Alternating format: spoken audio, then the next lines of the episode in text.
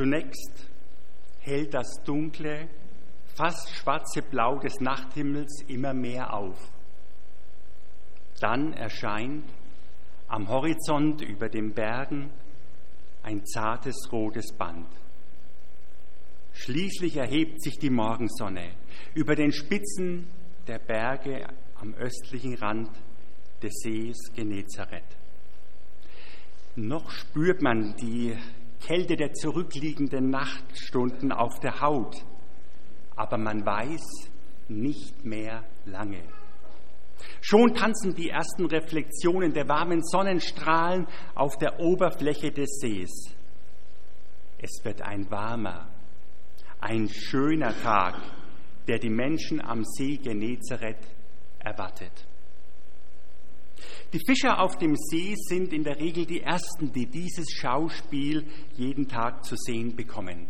Sehen, wie sich der Himmel über dem Bergkamm erhält bis schließlich die Sonnenstrahlen die Nachricht verkündigen, die Nacht der Arbeit ist vorbei. Zeit, sich Richtung Ufer zu wenden. Es folgt jeden Tag der gleiche Ablauf. Fische werden ausgeladen, begutachtet und verkauft, Boote gereinigt und die Netze zum Trocknen aufgehängt. Das, was in der Regel ein Moment der Freude, der Genugtuung und der Erleichterung ist, ist heute für Petrus ganz anders. Sein Netz und sein Boot ist leer. Und zwar richtig leer. Aber irgendwie scheint ihn das gar nicht zu berühren. Wenn du in sein Gesicht schaust, meinst du, er sei mit den Gedanken ganz woanders. Und recht hast du. Die ganze Nacht hatte er dieselben Bilder vor Augen. Während er und seine Freunde hier auf dem See Genezareth wieder und wieder das Netz weit in den Himmel, Nachthimmel warfen, während das vertraute Klatschen des Netzes, das auf das Wasser schlägt, zu hören war, und während er wartete, dass das Netz tiefer und tiefer sank, waren seine Gedanken doch weit weg von dem Ort hier. Sie waren in Jerusalem. In Jerusalem, aber nicht bei dem leeren Grab, nicht bei der Begegnung mit seinem auferstandenen Freund. Nein, seine Gedanken gehen noch etwas weiter zurück. Wieder und immer wieder erscheinen vor seinem inneren Auge die Bilder jener Nacht, jener alles entscheidenden, schrecklichen Nacht. Eigentlich begann alles mit seinen Worten. Und wenn jeder sich von dir absetzt, weil alles zusammenbricht, ich werde zu dir stehen.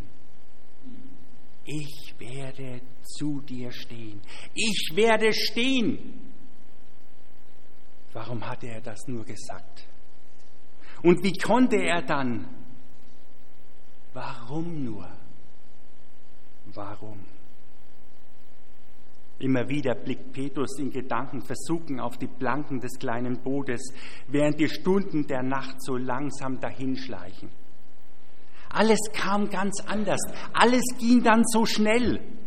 Die Schatten, die Stimmen im Garten, das glitzernde Helme im Licht der Fackeln, Schilder, Schwerter, Judas. Sein kläglicher Versuch, Jesus mit Waffen zu verteidigen. Und dann die Panik, die alle überfallen hat. Alle liefen. Petrus lief. Alle versteckten sich. Petrus versteckte sich. Zuerst.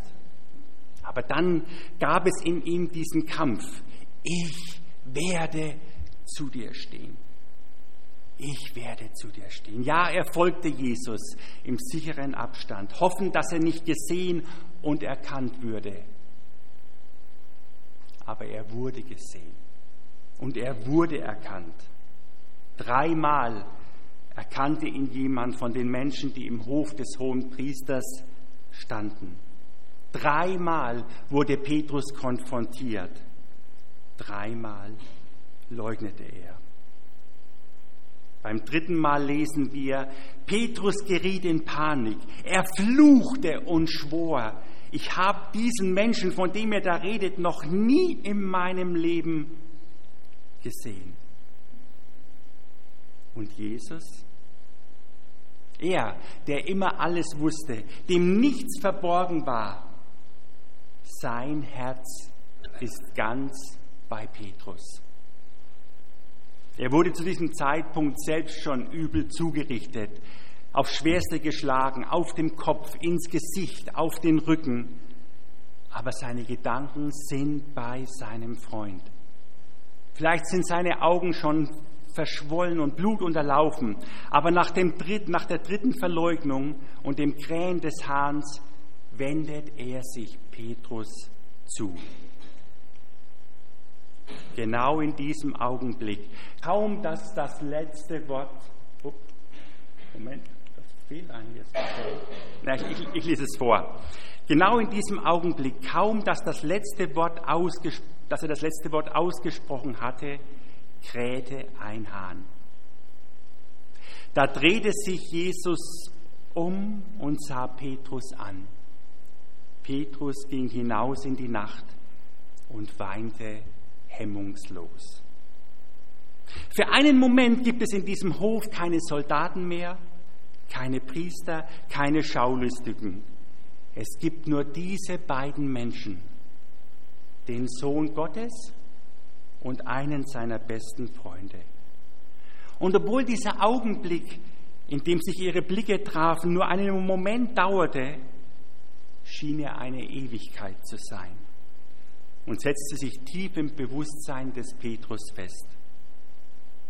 Jetzt hier nun auf dem See, Wochen später, ist es nicht das leere Grab, das Petrus begeistert, nicht die Freude die Aufer der Auferstehung, die sein Herz erfüllt, sondern es sind diese Augen, es ist der Blick seines Freundes, der ihm zeigt, ich kenne dich, so wie du bist.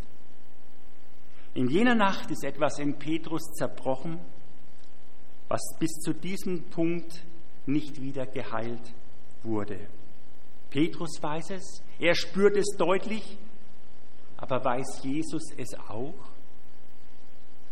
Ich glaube, dieser Blickkontakt mit Petrus hatte nichts von einem Vorwurf in dem Sinne von, ich hab's dir ja gesagt, in sich. Und dennoch trug dieser Blick dazu bei, dass Petrus das ganze Ausmaß seines Versagens vor Augen stand.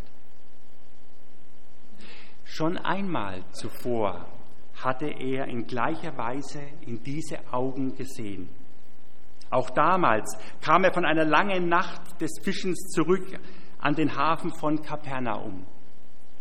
Einer sehr langen Nacht in der er und sein Bruder eins ums andere Mal das Netz hinausgeworfen hatten. In der Kühle des Nachts kommen die Fische hoch an die Wasseroberfläche und können so mit dem Netz gefangen werden. Natürlich gab es Nächte, in denen man mehr fing und Nächte, in denen es nicht so gut lief. Aber eine Nacht, in der nicht ein Fisch ins Netz geht? Undenkbar. Und doch war es in jener Nacht so. Also zurück zum Hafen, an dem schon die Händler vom Markt warten, um Ware für ihre Stände zu kaufen. Vielleicht ist auch ein, ein Wirt aus einer Herberge dabei, der ein großes Festessen für die römischen Hauptleute plant und ein schönes Exemplar von Fisch sucht. All diese Leute kommen an diesem Morgen an dem Boot von Petrus vorbei und reiben sich erstaunt die Augen. Keine Fische? Was habt ihr die ganze Nacht gemacht? Wart ihr wirklich draußen? Normalerweise verkaufst du, verkaufst du den Fang und dann gehst du müde und zufrieden nach Hause. Die Arbeit hat sich wieder mal ausgezahlt. Aber an diesem Tag, was für eine Blamage vor den Augen aller, nicht mal ein Fisch? Das ist völlig unmöglich. Ihr als erfahrene Fischer, kein Fang, kein Geld, kein Erfolg. Jetzt schmerzen die Knochen von den Mühen der Nacht nochmal doppelt so sehr. Sei es drum, es gilt, das Boot zu reinigen, die Netze zu trocknen, nach Hause zu kommen, sich auszuruhen, um in der kommenden Nacht wieder durchhalten zu können. Sowieso schmerzen Arme, Beine, Rücken nach der anstrengenden Nacht. Sie brauchen jetzt Ruhe. Doch dann kommen sie. Menschen von allen Seiten drängen sie in den Hafen. Menschen, die eines suchen, die Reden Jesu zu hören. Und als Jesus sich an Petrus wendet mit der Bitte, sein Boot als Plattform für eine Ansprache benutzen zu können, hielt sich die Begeisterung des Petrus mit Sicherheit in deutlichen Grenzen. Wir sind fertig. Wir sind KO nach der Nacht. Wir müssen die Nacht abhaken und wir müssen Kräfte sammeln für, für morgen. Aber vielleicht war es die Dankbarkeit für die Heilung seiner Schwiegermutter, die Petrus zum Bleiben veranlasste. Aber es kam noch heftiger. Nachdem Jesus mit seiner Ansprache fertig ist, wendet er sich wieder an Petrus. Jesus möchte fischen gehen. Fahrt hinaus ins tiefe Wasser und werft eure Netze noch einmal zum Fang aus. Jetzt hinausfahren? Jetzt hinausfahren, wo die Sonne hoch steht, das Wasser warm ist, kein Fisch mehr an der Oberfläche ist? Jetzt hinausfahren vor den Augen aller, die ihn kennen? War es nicht schon genug Blamage, heute Morgen mit leeren Händen anzukommen? Sie, die erfahrenen Fischer, jetzt nochmal hinauszufahren? Warum? Ach ja, stimmt. Ein Schreiner hat Ihnen einen tollen Tipp gegeben. Ja, danke schön. Rabbi, wir haben die ganze Nacht hart gearbeitet und gefischt und nicht einmal einen kleinen Fisch gefangen. Petrus stöhnt. Er ist nur müde und möchte nach Hause. Die ganze Nacht hat gearbeitet, das heißt wieder und wieder das Netz geworfen, es eingezogen, geordnet, wieder geworfen, weitergerudert an die nächste Stelle und dort dieselbe Prozedur wieder von vorne. Stunde um Stunde, die ganze Nacht. Die Kühle des Abends war der Kälte der Nacht gewichen. Wie gesagt, so eine Nacht musst du einfach als Verlust abhaken, verbuchen und dich auf kommende Aufgaben konzentrieren. Aber da war noch etwas anderes. Petrus hatte mitbekommen, wie aus Wasser Wein geworden war. Er hatte erlebt, wie das Fieber seiner Schwiegermutter aufgrund von einem Wort von Jesus gewichen war. Es war, als würde Jesus anbieten, geh noch einmal zurück an dem Ort, an dem du gescheitert bist aber diesmal mit mir an deiner Seite. Komm, ich begleite dich, ich mache den Unterschied. Und vielleicht weiß Petrus selbst gar nicht, warum er sich plötzlich sagen hört, aber wenn du es sagst, dann werde ich die Netze noch einmal auswerfen. Einmal fahren sie hinaus. Noch einmal breitet sich das Netz im Flug aus. Noch einmal schlägt es auf das Wasser und sinkt ein. Und noch während Petrus sich das Seil um die Hand wickeln möchte, strafft sich das Seil. Petrus muss sich mit aller Kraft gegen die Bootswand stemmen. Jakobus, Johannes, schnell, helft mir! So mächtig ist die Zahl der Fische, die sich im Netz gefangen haben und die kurz darauf im Boot landen. Und das ist der Moment, wo er zu Jesus schaut, wo sich ihre Blicke begegnen. Und zum ersten Mal spürt er, wer dieser Jesus ist. Aber nicht nur das. In diesem Licht sieht er auch sich selbst neu. Herr, geh aus von mir. Was für ein Ort, dem allmächtigen Gott zu erleben. Auf einem kleinen See, irgendwo in der Provinz, in der hinteren Provinz eines kleinen Landes, auf einem Ruderboot, das nahe daran ist zu sinken, mittendrin zwischen silbernen, hüpfenden Fischen.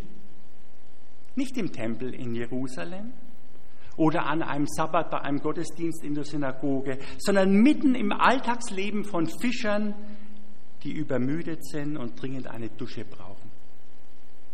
Aber genau so handelt Gott bis heute wenn er Menschen beruft und spricht, genau dich möchte ich gebrauchen.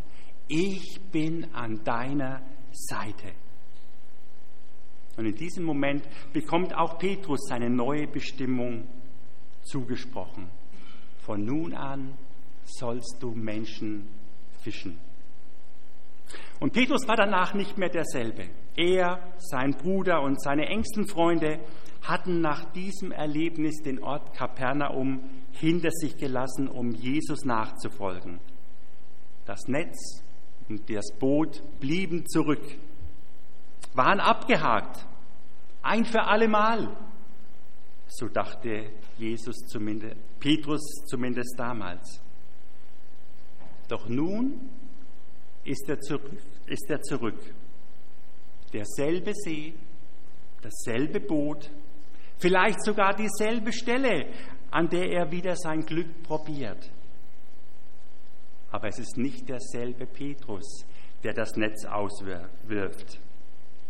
So viel ist in den zurückliegenden drei Jahren passiert.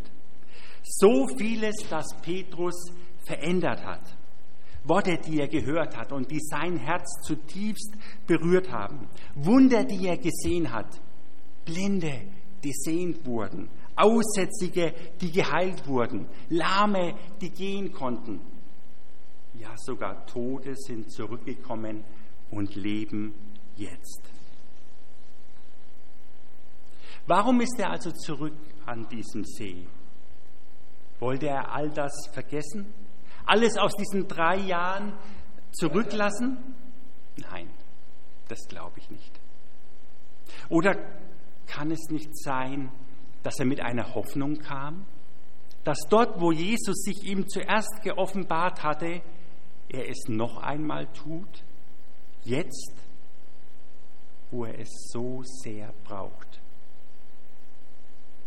Und so ist es wieder, früh am Morgen. Petrus ist im Boot am See, auf dem See, und wieder ist das Boot leer. Nicht ein Fisch wurde gefangen. Und während er sich wundert und seinen Gedanken nachhängt, kommt ein Ruf vom Ufer herüber. Guten Morgen! Habt ihr irgendwas fürs Frühstück gefangen? Ja, wahrscheinlich einer vom Dorf, der seinen Morgenspaziergang macht. Nein, wir haben nichts gefangen. Werft einmal das Netz auf der rechten Seite des Bootes aus. Die Jünger schauen sich an.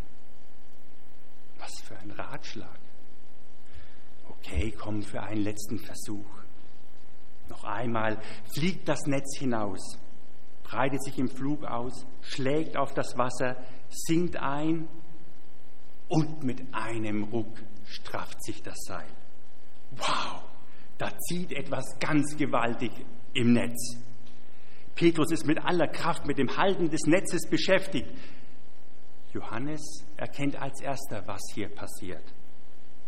Die lange Nacht der schweren Arbeit, die leeren Netze, die seltsame, unlogische Anweisung, die Netze, die sich wieder erwarten bis zum Zerreißen füllen. Moment mal, das haben wir schon mal erlebt. Johannes blickt nochmal zum Ufer, zu dem Mann und wendet sich dann Petrus zu. Er er ist es. Dann etwas lauter. Es ist Jesus. Petrus, es ist der Herr. Jetzt hält es Petrus nicht mehr zurück. Das mit dem Boot geht ihm viel zu langsam. Er möchte bei Jesus sein. Also ab ins Wasser und schnell die 40 Meter zum Ufer zurückgelegt. Die anderen sechs Jünger müssen etwas länger kämpfen, um das Boot ans Land zu bringen. Das Netz ist zu voll, als dass man es ins Boot hätte nehmen können. So ziehen sie die Fische neben dem Boot her im Netz Richtung Ufer. Es dauert ein wenig, bis sie mit dem Boot dort eintreffen. Und die Szene, die sie jetzt am Ufer vorfinden, ist ungewöhnlich.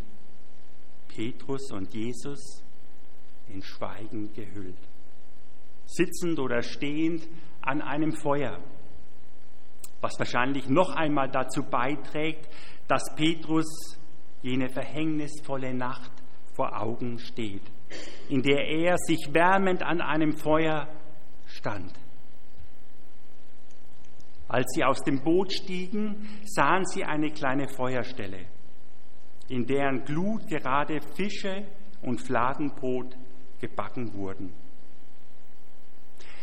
Und auch die anderen Jünger nehmen das Schweigen der beiden auf. Dazu muss man sich vor Augen halten, dass Jesus hier nicht wie der Mann aussah von seinem Äußeren, den die Jünger, mit dem die Jünger in den zurückliegenden drei Jahren so vertraut geworden waren.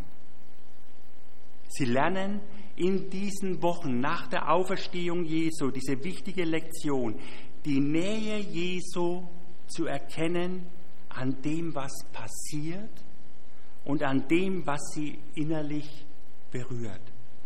Sie spüren es, ja, es ist Jesus, er ist es, er ist wieder da.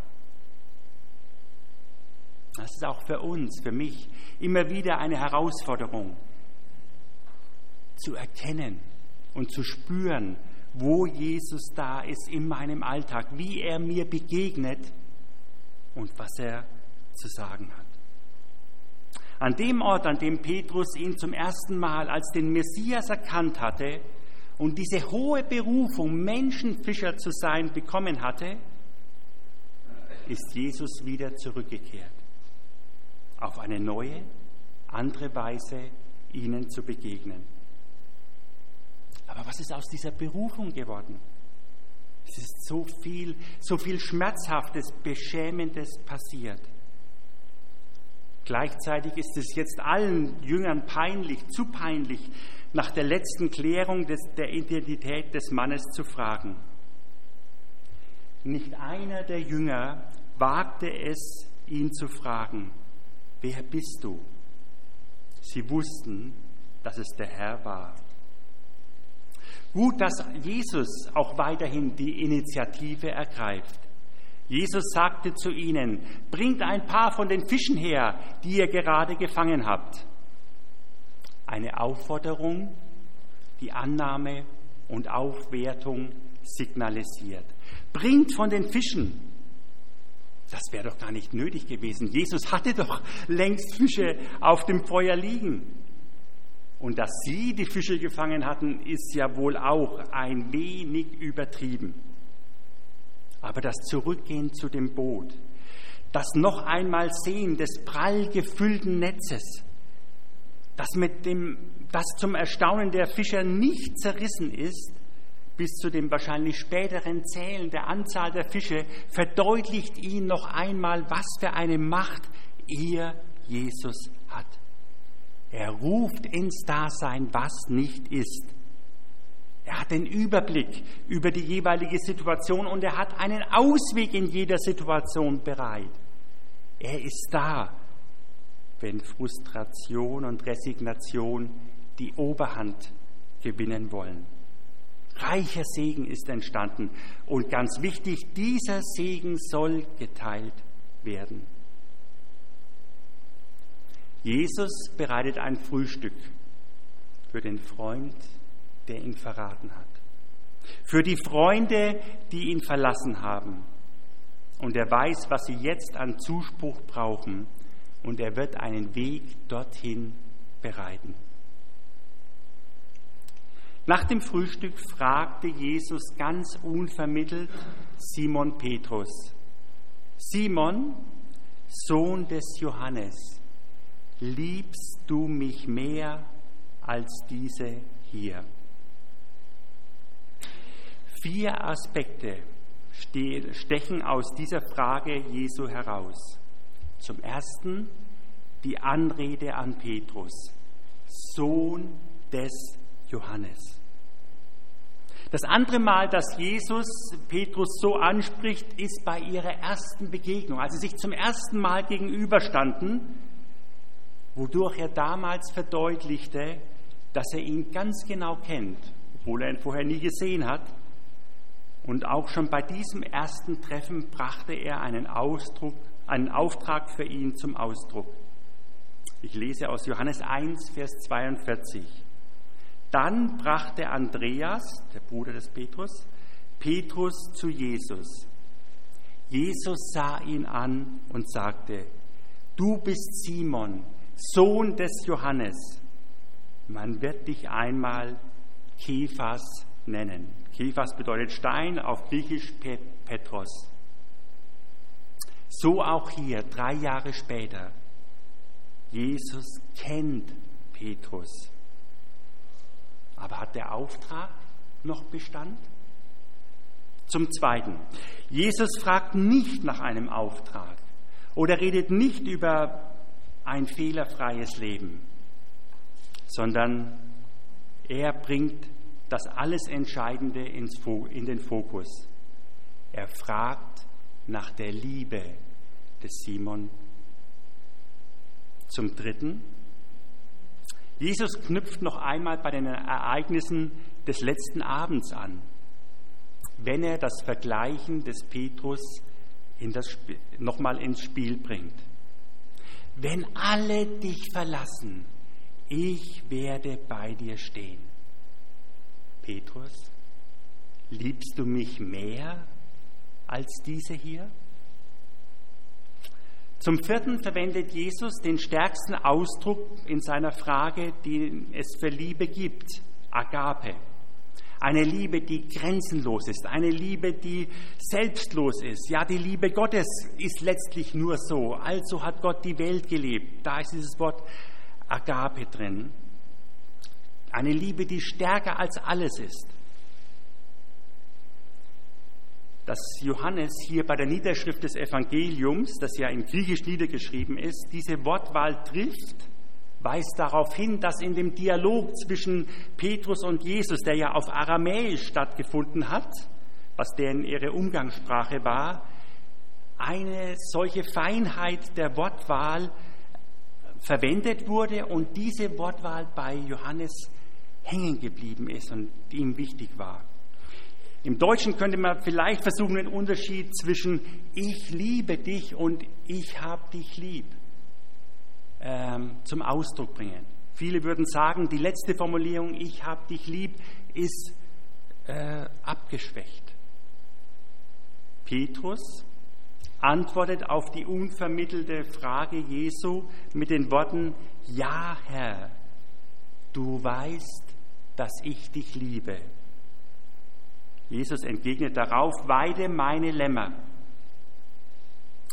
Petrus gebraucht nun in der Antwort den schwächeren Begriff für Liebe, Phileo, Freundschaft, tiefe Zuneigung, innere Verbundenheit. Vielleicht weil ihm auch sein Versagen vor Augen steht. Und äh, deshalb hält er dieses andere Wort für die Liebe als zu hoch gegriffen für sich. Aber Jesus genügt dieses Bekenntnis des Petrus, um ihm zu vergewissern, ich habe weiterhin einen Auftrag für dich, weide meine Lämmer. Für einen Hirten ist das Weiden der Lämmer vielleicht eine der leichteren Aufgaben, denn die Lämmer sind so auf die Muttertiere fixiert, dass sie größtenteils von ihnen versorgt werden. Dann fragte er ihn ein zweites Mal, Simon, Sohn des Johannes, liebst du mich? Wieder benutzte das Wort Agape.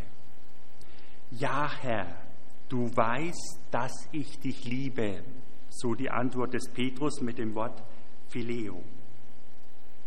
Jesus fragt nochmals, wieder gebrauchte diesen stärksten Ausdruck für die Liebe.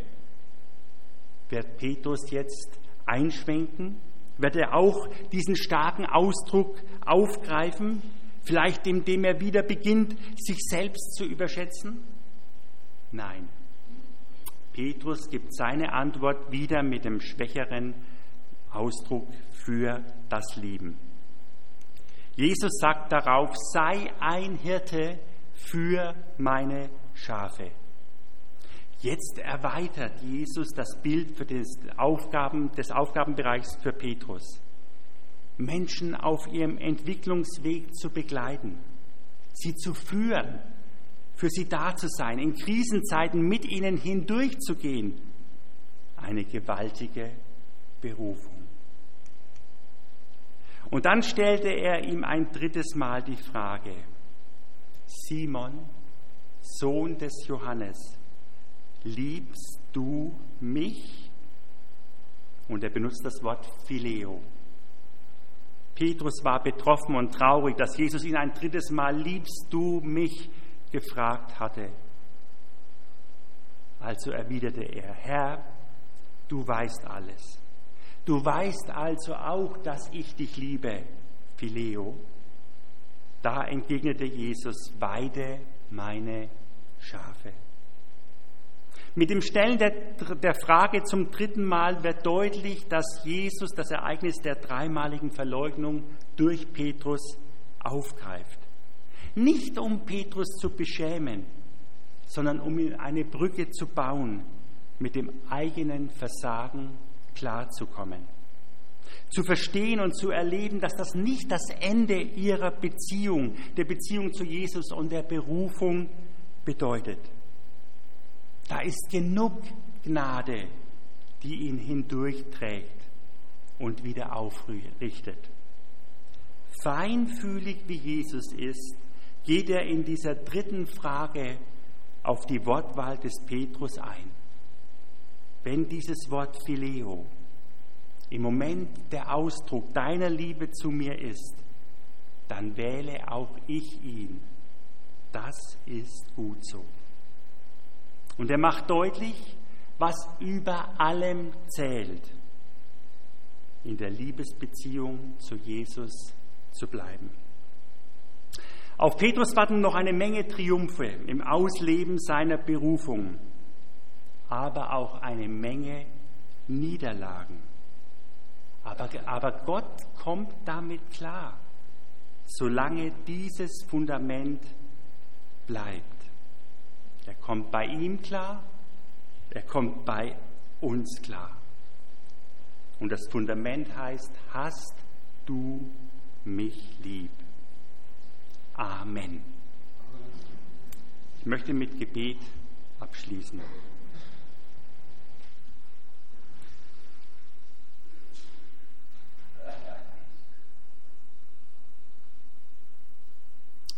Guter Vater im Himmel, du hast Wege gesucht und Wege gefunden, uns zu begegnen. Du hast verschiedene Umstände und verschiedene Worte benutzt, dass uns das Herz aufgegangen ist und dass wir die Tiefe deiner Liebe zu uns verstanden haben und ergriffen haben. Herr, und da, wo eigenes Versagen, Schuld, unsere Fehler uns deutlich vor Augen stehen, da hilf uns zu erkennen, dass du in diesen Momenten uns siehst und uns mit deiner Gnade zusprichst, aber auch fragst, hast du mich lieb? Und wenn diese Liebe da ist, alles andere zurücktreten muss und zurücktreten wird. Danke, dass bei dir Gnade die Fülle ist. Und danke, dass wir dich lieben dürfen. Amen.